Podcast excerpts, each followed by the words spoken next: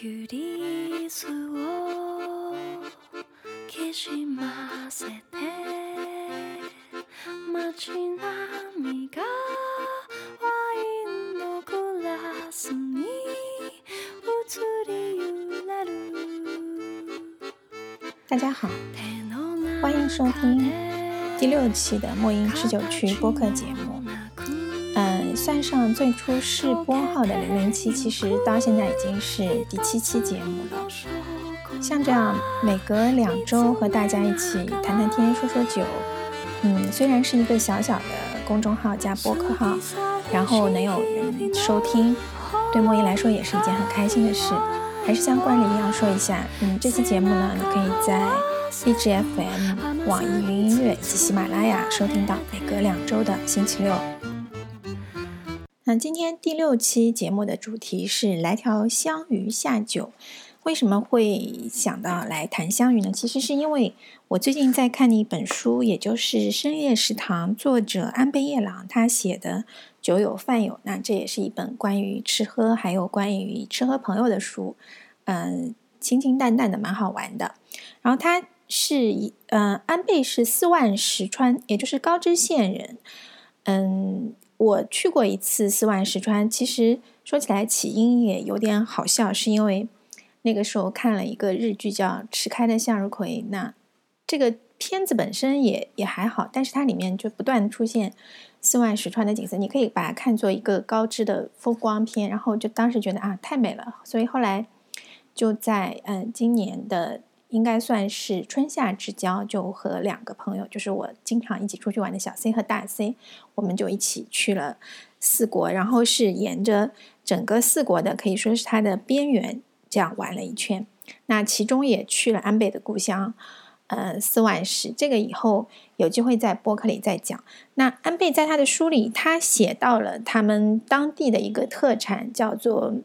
嗯，就是烤煎鱼 （katsu tataki）。这个呢，是我特别能吃、爱吃的两个朋友小 C 大 C 完全接受不能的一种食物。嗯，也是很少见的一种情况，因为我有很多东西不太吃，包括生的，其实鱼生我也吃很少。他们俩在日本吃的很欢畅，但是到了这个鱼的情况，他们就完全无法下咽。那安倍说他对这个鱼其实也没有特别爱，不像他的大多数老乡们。他中间其实提到香芋只有很短的一句话，但我一看到就想起来自己曾经吃过的香芋。他说：“呃，渡川的鱼和海苔都带着渡川的香气，那是我从小就熟悉的家乡味道。”他说他在另外一个寺庙的旅馆也吃过盐烤香鱼，总觉得哪里不对劲，然后可能是香气不一样的缘故，然后说：“嗯。”因为他说我的舌头果然认准了渡川的香芋，他这里说的渡川就是高知的四万石川，是条非常美的河流。嗯，照片的话，我稍后会 PO 一些照片在微信公众号“莫音持久去”，也欢迎大家听完节目后去看一下。那其实最初知道香鱼还是因为北大陆鲁山鲁山人，因为嗯，《日本味道》这本书里面呢，他用了很长的篇幅来讲香鱼，大概有。五六篇的样子，然后不仅讲到了香鱼，嗯，怎样的香鱼好吃，然后吃的时候要怎么吃，以及就是香鱼，因为他作为一个开餐馆的人，他就提到了要怎么来烤它，然后怎么来运输，可以说谈的是非常的头头是道。嗯，然后北大陆鲁山人他有一个观点呢，他说吃香鱼是要留着内脏的，其实。在日本，你吃到的盐烤香芋，它也都是有内脏的，因为日本人认为它的精华部分和香气在内脏里面，但可能还是这种对食物的感觉不一样。我每次还是最后会把内脏都去掉吃的时候。那我也看到过网上就是大家讨论要怎么烤香芋，有一个还是比较专业的网网站，他提到过，他说，因为就是现在你外面大家吃到的盐烤香芋，经常都会。在鱼鳍上撒很多的盐，就是他们叫做化妆盐，因为这样的话烤完以后鱼鳍就有白白的东西。那他说其实这个吃法是不对的，因为鱼鳍烤完以后是又脆又香的，你撒很多盐特别的咸，那个部分就本来是下酒的佳品，然后这样就浪费了。可以看得出这个做这个网站的人也是一个爱喝的人。香鱼呢是一种嗯。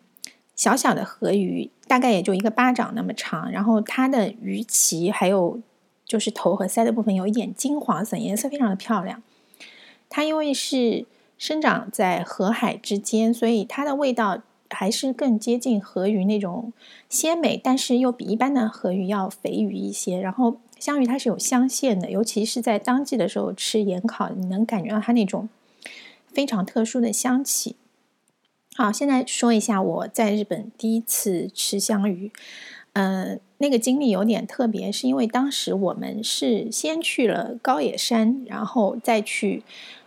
走那个熊野古道。那其实从高野山到熊野，虽然并不是说它有多遥远，但是我当时为了查询这个路线，因为就是网上很多人，包括雅虎，就是。呃，日本人本人很多日本人也在问，说我如果想从高野山去熊野要怎么走？然后答案也是千奇百怪。那后来我就想起来，因为旅游局都会有官网，然后官网一般会给你一个比较全面的解答。果然一去官网看，他就给了一条路线。这个路线呢，一天只有三趟车，你必须要赶上。然后它非常的麻烦，就是要先从高野山坐他的那个缆车的电车下山，然后再坐车坐到。京都五条那个地方叫它，其实离京都还蛮远，但它属于京都府。然后从京都府呢，京都五条那个地方坐一个巴士，它上面写的是巴士。那日日本的巴士其实它有两种，一种是大巴，一种是公交车。那这个车后来我原来以为是大巴，因为它路途还蛮远的，但是坐了以后才发现它是一个公交车。然后。日本的公交车的系统是你上车先拿一个整理券，它上面会有你上车的那个编号，然后它前面有个显示牌，就会不断的开始跳数字，你就知道你你上车的那一站，比如你拿的是二号，二号它的那个金额就一直在变，你就知道你的下车要付多少钱，是最后下车结算这样一个系统。那那天就是坐上车以后，看着前面。数字在跳，一开始没有很在意，因为那条路的景色非常美，它是沿着一条叫做石金川的河流开，然后一路那条河像绿色的丝带一样一直在公交公交车的一侧，非常的美。然后我上车的时候有一个小小的疑问，就是这个车程很长，当时看官网要反正好像是要三个多小时，然后我就想。这么长时间的公交车，中间上洗手间怎么办？心里先存了这个疑问，然后后来景色很美，暂时把这件事情放下来。然后中间我一抬头一看，那个上面的显示金额就有点 吓一跳。我想啊，怎么什什么时候跳到这么贵了？然后后来又想，哦，因为路程还真的是蛮远的，所以这么贵也是有理由的。好，然后车开了大概一个多小时的时候，就突然停下来了。然后司机说：“现在休息十分钟，大家可以去洗手间啊，或者怎样。”然后我当时的感觉是：这不是公交车吗？为什么像旅游大巴一样？后来事后查了以后，才发现那个是全日本最长的一条公交线路，叫做八木星宫特急公交。那这条。八木星宫特急，它是全长一百六十六点九公里，然后停一百六十七个站。我们那天好像是坐了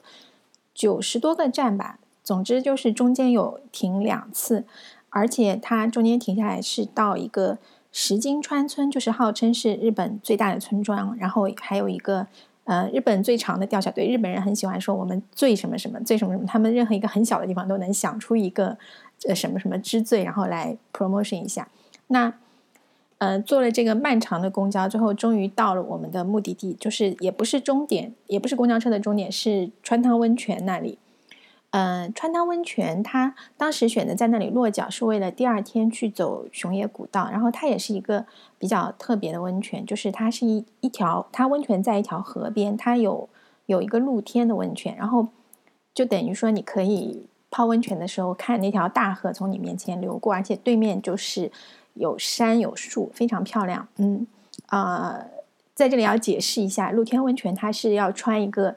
袍子，女生要穿一个袍子下去泡的，不是不是那样就这样直接下去。因为其实它那个露天温泉是男女都可以用的，它姑且也有分嗯男汤和女汤，意思好像最好是男生在这边，女生在那边。但是因为去的很多都是小情侣，所以他们就一对一对一对都泡在里面。